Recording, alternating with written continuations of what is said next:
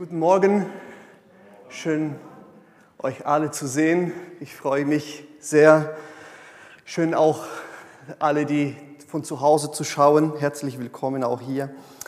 Wir wollen uns Gedanken machen über Gottes Wort und ich möchte mit euch aus dem Kolosserbrief Kapitel 2 Verse 16 und 17 lesen. Kolosserbrief Kapitel 2, Vers 16 und 17.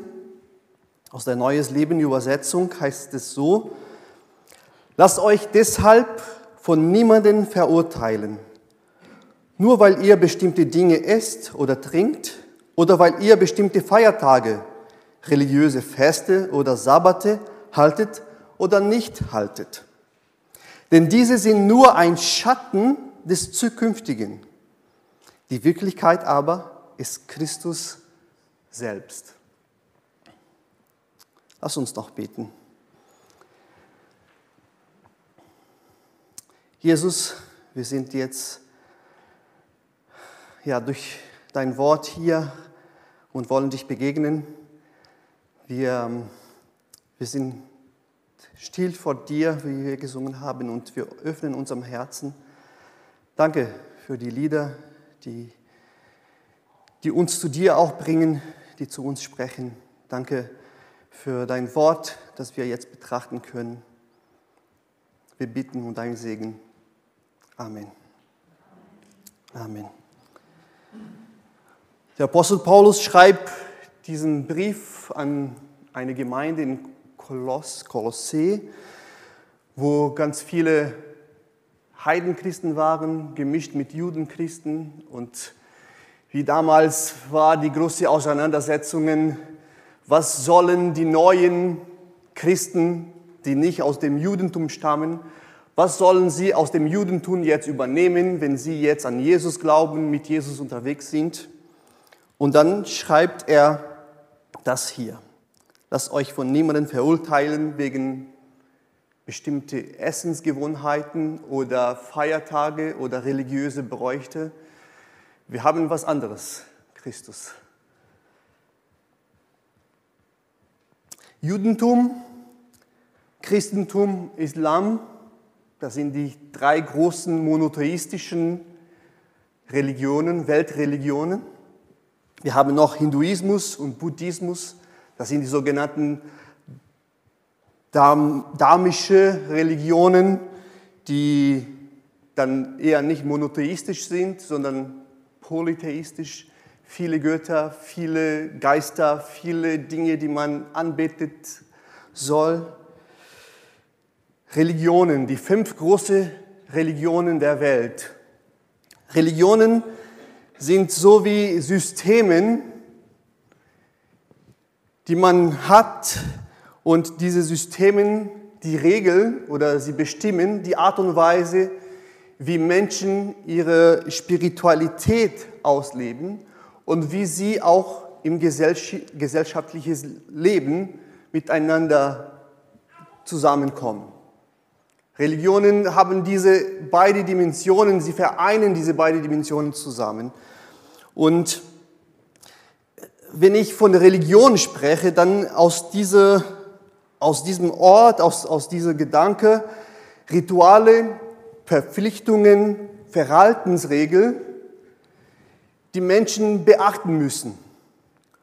Entweder um eine Gottheit zufriedenzustellen, zu besänftigen, zu befriedigen, auch um Teil einer Gemeinschaft zu sein, eine Glaubensgemeinschaft zu sein.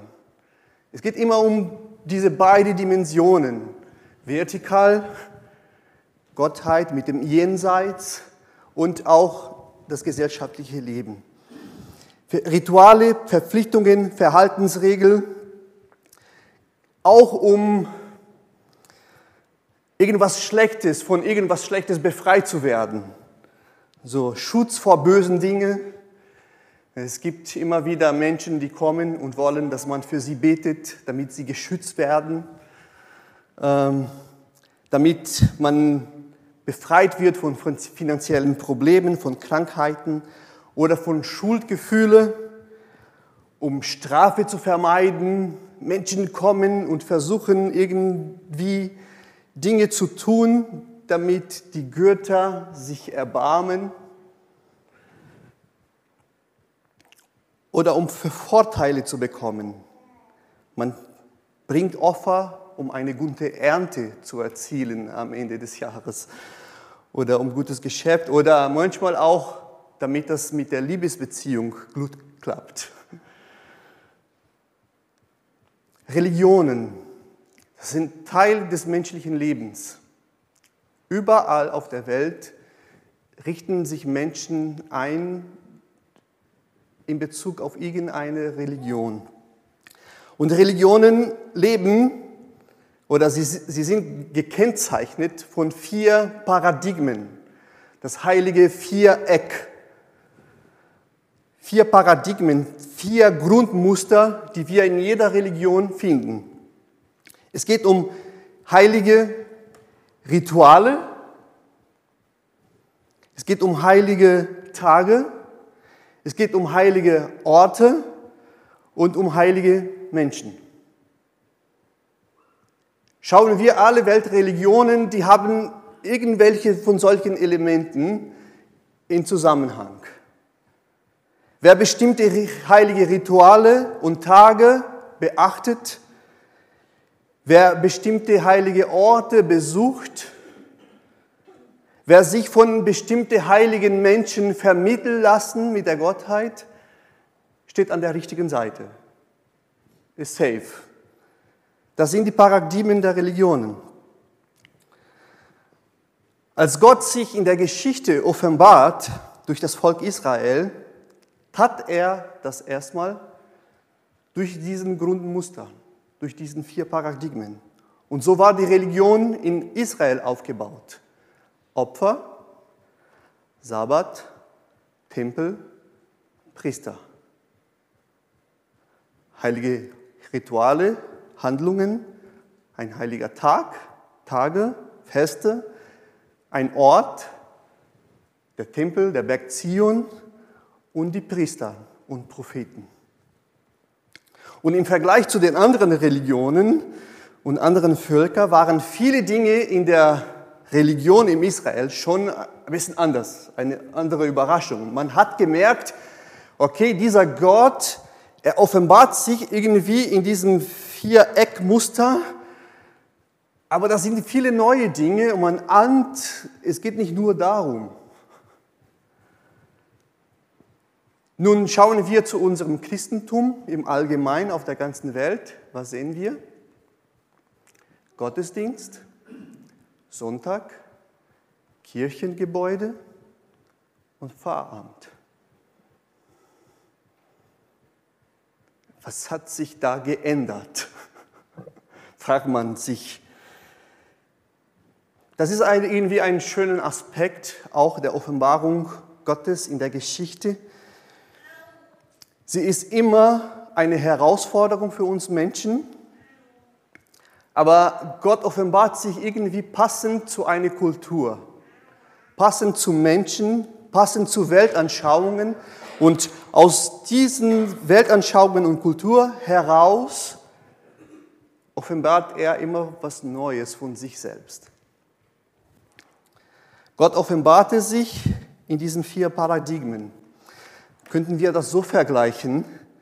Ich, großer, mächtiger Mensch, möchte mich ein paar kleine Ameisen offenbaren. Wie tue ich das? Ich kann auftreten und kommen, einige davon töten und sagen, ich bin hier Herr und Gott und alle rennen weg. Ich kann aber versuchen, weil ich doch Gott bin, übernatürlich, versuchen, mit einigen von diesen Ameisen mich zu vermitteln, offenbaren, kommunizieren in Wege, die sie verstehen. Wir wissen nicht, wie Ameisen Dinge verstehen, aber sie können nicht begreifen, wie groß ein Mensch ist. Und so können wir uns wissen, ahnen, wie Gott sich uns offenbart. Wir sind so wie kleine Ameisen gegenüber einem riesigen Elefant. Nee, Gott ist kein Elefant. Es ist nur dieser Vergleich, versteht ihr? Ne? Wie kann sich Gott so offenbaren, vermitteln? Und er tut das durch diesen vier Paradigmen auch. Aber es geht darum, diese vier Paradigmen zu überwinden, damit wir Gott aus, aus diesen vier Wänden der Religion darüber hinaus erkennen und merken, es ist viel mehr als Religion. Gott offenbarte sich und Jesus Christus ist diese Überwindung des religiösen Denkens. Der Glaube an Jesus überwindet diese vier Paradigmen und bringt die ganze Realität Gottes, die ganze Realität des Lebens in Beziehung zu Gott. Nicht nur die Handlungen, nicht nur die heilige Tage, nicht nur die heilige Orte, nicht nur die heilige Menschen, die irgendwie uns mit Gott vermitteln wollen, sondern Gott bringt die ganze Realität, die ganze Realität des Lebens in Beziehung zu sich selbst und mit uns. Und das ist, die Schönheit des Glaubens an Jesus Christus. Jesus ist unser Opfer, er ist unser Sabbat, er ist der Tempel, er ist der Hohepriester. Jesus ist die heilige Handlung, Jesus ist der heilige Tag, Jesus ist der heilige Ort, Jesus ist der heilige Mensch. So schauen wir uns das kurz. Es wird jetzt ganz viel Text kommen. Sei nicht erschrocken, aber wir gehen Punkt durch. Wir werden nicht alles jetzt lesen. Sei geduldig mit mir. Opfer, Gottesdienst. Wenn wir zum Beispiel ganz am Anfang schauen, im Garten Eden, da sehen wir, da ordnet Gott gar keinen Gottesdienst und kein Opfer an. Es geht nur um Leben die Welt zu herrschen, gute Verwalter der Erde zu sein, bebauen, bewahren. Das ist alles. Gott ist ständig mit Menschen im Kontakt, im Paradies.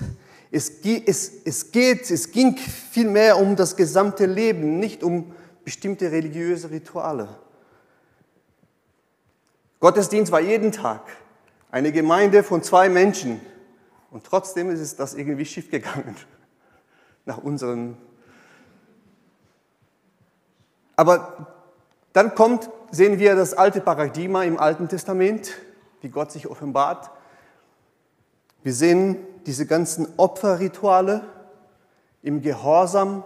Es geht um Sühne, es geht um Vergebung, es geht um Anbetung, Versöhnung, es geht um diese Beziehung zu Gott. Im Neuen Testament kommen wir zu einem neues Paradigma. Jesus ist das endgültige Opfer, wie schon angedeutet.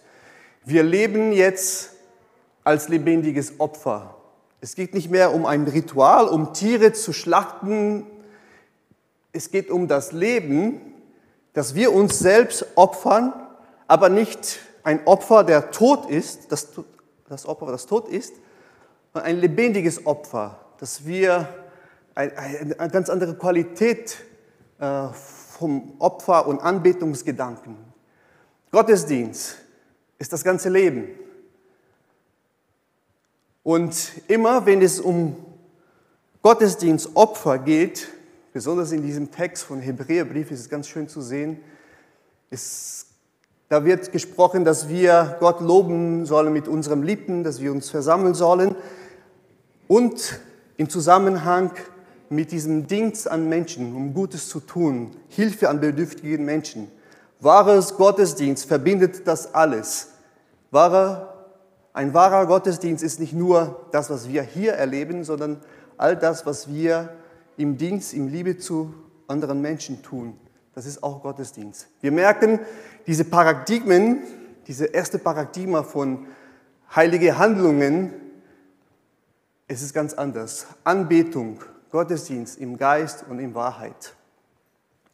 Und dann kommen wir auch zu dieser Perspektive aus der neuen Schöpfung Gottes, ewiges Leben, Anbetung in Vollkommenheit. Ungefähr war es das, was Adam und Eva im Garten Eden schon erlebt hatten. Diese ständige Gegenwart Gottes als Teil des ganzen Lebens. und wir mit Gott, Gott mit uns. Das zweite Paradigma, heilige Tage im Israel, der Schabbat, diesen einen Tag, wo Menschen hatten, um Gott zu begegnen. Äh, Im Garten Eden war, wie schon gesagt, jeden Tag Gott war im Garten, war anwesend da. Das alte Paradigma, das wir im Alten Testament finden, Sabbat, dieser Tag der Ruhe, ein Tag, der für Gott geheiligt wird. Ein Tag, wo Menschen bewusst alles lassen sollen, stopp, um Gott bewusst zu suchen um Gott anzubeten, zu Gott zu schauen und dankbar sein und zu erkennen, wer sie in Gottes Augen sind. Sie sind nicht mehr Sklaven, die jeden Tag arbeiten müssen und leisten müssen. Sie sind geliebte Kinder Gottes. Und dieser Tag der Woche, diesen Sabbat, sollte sie daran erinnern, dass sie keine Maschinen sind, dass sie keine Sklaven sind, sondern Kinder. Sie dürfen arbeiten, sie dürfen das Leben gestalten. Das ist schön in Gottes Gegenwart. Und diesen einen Tag, um Gott genau zu schauen, zu suchen, Gott zu begegnen. Das neue Paradigma aber geht darüber hinaus. Jesus, er selbst, der Sohn Gottes, ist unser Sabbat. In ihm finden wir Ruhe, die Begegnung mit Gott durch Christus. Alle Tage sind heilige Tage. Es gibt nicht mehr diesen einen Tag der Woche, der, der irgendwie ganz anders sein soll, sondern alle Tage sind heilig. Alle Tage sind gute Tage, um Gott zu begegnen. Es geht um diese Intimität mit Gott, unabhängig von der Zeit. Und das lernen wir von Jesus auch. Jeden Tag ging er zum Beten. Die ganze Zeit ist er in ständige, Verbind in ständige Verbindung mit Gott. Intimität mit Gott nicht nur an einem Tag, sondern alle Tage. Und in der neuen Schöpfung, diese Begegnung mit Gott wird dann von Angesicht zu Angesicht sein, wo wir Jesus, Gott, vollkommen erkennen können. Und das ist was Schönes und was Gutes. Das dritte Paradigma, heilige Orte. Der Tempel in Israel, die Kirche heutzutage in unserem kulturelles Denken. Im Garten Eden, Gott war anwesend im Garten. Er war in seiner Schöpfung. Er ist in seiner Schöpfung. Das alte Paradigma im Alten Testament, da gibt es die Stifthütte. Die Stifthütte und der Tempel waren diese Orte, wo durch die ganzen Elemente, durch die ganze Architektur, durch alles, was dort getan wurde, war ein Zeichen dafür, dass Gott mitten im Volk lebt. Und das war der Ort der Begegnung mit Gott. Wir kennen die Geschichten.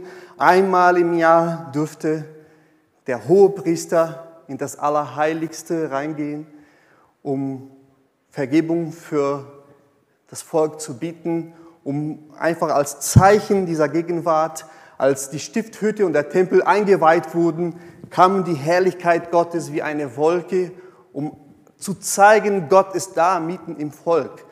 Der Tempel war dieser Ausdruck der Gegenwart Gottes äh, mitten im Volk. Der Ort der Begegnung, das neue Paradigma in Jesus. Da begegnen wir Gott. Und Gott begegnet uns auch in uns selbst. Wir als Leib Christi, wir Menschen, wir sind Tempel Gottes. Jesus zeigt seinen neuen Körper, den auferstandenen Körper, als bezeichnet das als der neue Tempel. Später lesen wir in den Briefen, nicht nur Jesus, sondern alle, die an Jesus glauben, sie bilden diesen Tempel Gottes. Wir sind Tempel Gottes. Der Ort, wo wir Gott begegnen, in den Beziehungen. Alle Orte, wo Menschen Gott in Geist und Wahrheit begegnen, sind Orte der Anbetung, sind Orte, um Gott zu begegnen.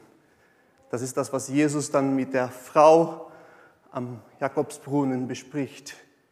Es geht nicht mehr um Zion oder um Gerizim, in welchem Berg Gott jetzt sich offenbaren wird. Er offenbart sich in uns und überall. in der neuen Schöpfung, dann haben wir dieses herrliches Bild, Gott kommt runter und wohnt mitten unter uns. Das ist das Paradigma, das dritte Paradigma und das vierte Paradigma, die heiligen Menschen, die uns mit Gott vermitteln, in den Weltreligionen, das ist ein sehr wichtiger Punkt. Da gibt es immer diesen Priester, und ohne diesen Priester habe ich keinen Zugang zu dieser einer Gottheit. Wenn man in Indien unterwegs ist, dann hast du in jedem Dorf einen Priester und er ist dazu verantwortlich, deine Gaben, dein Opfer zwischen der Gottheit zu vermitteln. Und da gibt es immer so heilige Stätten, wo das alles getan wird. Und natürlich, der Priester muss immer auch ein bisschen darauf bekommen, damit er auch lebt. Ne? Und also das ist, was wir sehen. Und wir sehen, dass in Israel das was Ähnliches war. Ähnliches war. Im Garten Eden war der direkte Kontakt mit Gott. Das alte Paradigma im Alten Testament und in alle Religionen, da gibt es immer diese Personen, die uns vermitteln müssen mit der Gottheit. Das neue Paradigma, jetzt gibt es nur den einen Vermittler, Jesus Christus. Und in Jesus Christus, durch Jesus Christus, kommen alle Menschen direkt zu Gott. Und das ist was Schönes, das ist was Befreiendes. Es gibt diese allgemeine Priestertum der Allergläubigen. Ihr braucht keinen Pastor, um zu Gott zu kommen. Wir brauchen keinen Pfarrer, um zu Gott zu kommen. Wir kommen allein durch Jesus Christus. Alle sind von Geist erfüllt und sind begabt. Der pastorale Dienst gehört der ganzen Gemeinde und nicht nur zwei, drei Menschen. In der neuen Schöpfung haben wir wieder diesen direkten Kontakt von allen Menschen zu Gott. Alle in der Gegenwart Gottes. Lasst euch deshalb von niemandem verurteilen, nur weil ihr bestimmte Dinge esst oder trinkt oder weil ihr bestimmte Feiertage, religiöse Feste oder Sabbate haltet oder nicht haltet. Denn diese sind nur ein Schatten des Zukünftigen. Die Wirklichkeit aber ist Christus selbst.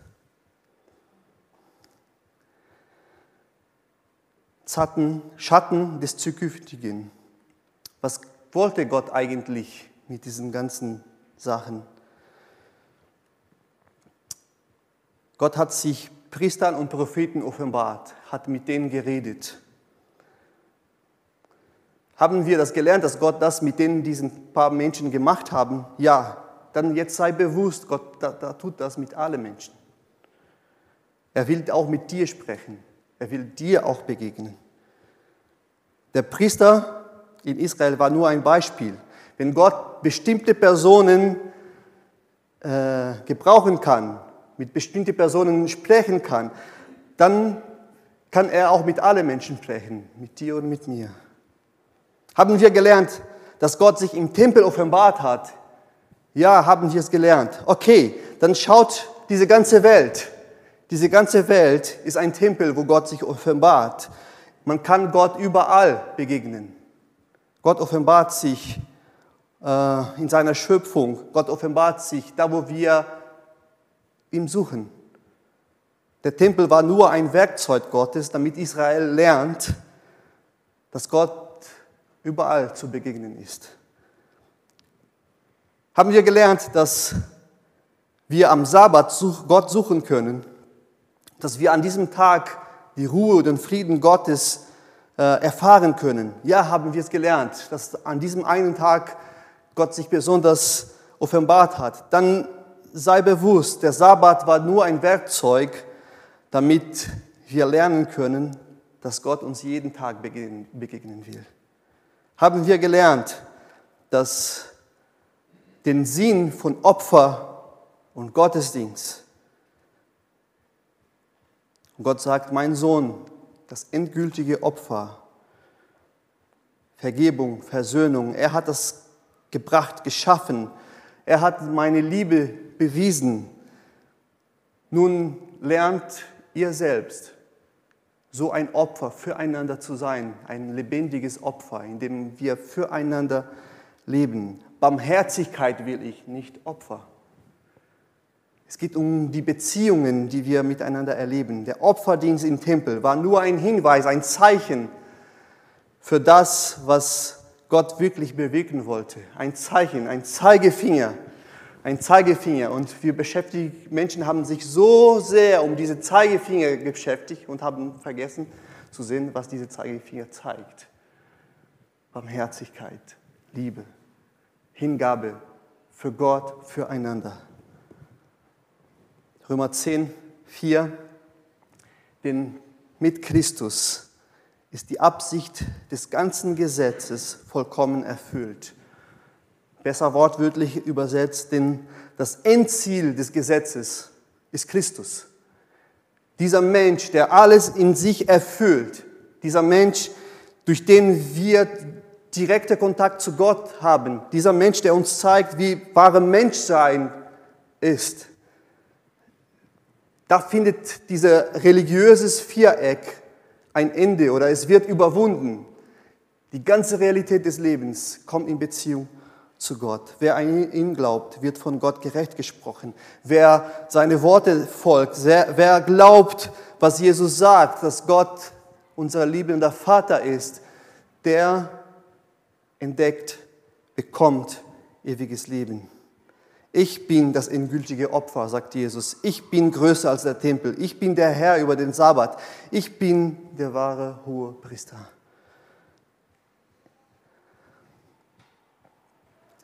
Ist das nicht schön? Das ist eine Herausforderung für uns Christen immer gewesen, dass wir lernen, über die Grenzen vom Gottesdienst, Sonntag, Gemeindehaus, Pfarramt, darüber hinaus zu leben, darüber hinaus zu denken, darüber hinaus die Gegenwart Gottes wahrzunehmen, Gottes Reich wahrzunehmen. Christus ist größer als die Grenzen der Religion. Wir haben diesen Viereck, wo wir uns bewegen können, wo wir versuchen, Gott wahrzunehmen. Jesus kommt und sprengt das alles.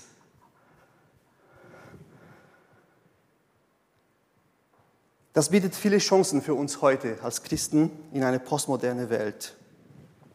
Wenn wir das Evangelium so verstehen, so kommunizieren, so leben, außerhalb von diesen viereckigen, von dieser Box des religiösen Denkens, die ganze wissenschaftliche und äh, technologische Entwicklung der Moderne hat Menschen von dem klassischen religiösen Denkmuster äh, irgendwie entfremdet. Und das ist gar nicht so schlecht, denn da haben wir als Christen, als eine Religion, die keine Religion ist, sondern dieser neue Weg im Leben mit Gott zu leben, eine neue Art Spiritualität, ähm, darzustellen, zu leben, wo viele Menschen diese Sehnsucht haben. Menschen wollen nichts von der Religion wissen, aber sie haben eine Sehnsucht nach Spiritualität. Sie merken, die ganzen wissenschaftlichen Antworten und die ganzen technologischen Fortschriften, die sind zwar gut, aber sie geben uns keine Antwort für den Sinn des Lebens. Sie, sie erfüllen diese Lehre im Geist nicht. Und diese Spiritualität Jesu Christi, die, die diese vier Wänden der Religion überspringt, kann, wird eine gute Nachricht, wie eine gute Nachricht klingen in den Ohren derer, die das suchen, was eigentlich nur Gott geben kann, was nur Christus geben kann. Das ist unsere Herausforderung in unserer Welt, dass wir lernen, das Evangelium zu verkündigen. Christus in der Mitte. Möge Gott uns in dieser Aufgabe helfen. Und wenn du sagst, genau das ist meine Durst, nach einem Leben, nach einer Spiritualität außerhalb von dieser Enge der Religion, dann bist du bei Christus richtig. Dann komm zu Gott, Schau zu Jesus Christus. Lies die Bibel, lies, was Jesus in dem Evangelium getan und gesagt hat und wirst du eine ganz neue Fülle für dein Leben entdecken. Das ist das, was wir finden werden. Jesus, der Weg, die Wahrheit, das Leben. Er hat nicht gesagt, ich bin jetzt die neue Religion. Es geht um Leben. Es gibt einen neuen Weg, die ganze Realität wahrzunehmen. Es geht einen neuen Weg, eine neue Wahrheit, die wir von Gott bekommen können, wie wir in Beziehung mit dem lebendigen Gott kommen können und von seiner Liebe erfahren können, um zu wissen, wir sind seine Kinder, seine geliebte Kinder. Lass uns noch beten. Jesus, du bist viel, viel, viel größer, als wir uns vorstellen können. Du hast all diese Ketten des religiösen Denkens zerstört und bringt uns in einen ganz neuen Level in der Beziehung zu Gott, zueinander, zu der ganzen Schöpfung. Wir danken dir dafür, dass wir diese Freiheit erkennen können, dass wir daran glauben können und dass du uns auch diesen Auftrag gegeben hast, diese gute Nachricht weiter in die Welt zu bringen. Gib uns gute Ohren, gute Augen, ein, ein Herz, das auch merkt, wenn Menschen in dieser Suche sind, dass wir diese Menschen mit deiner Liebe begegnen können, begleiten können und dass sie sich von dir begeistern lassen, in einen neuen Lebensweg einzuschlagen. Amen. Amen.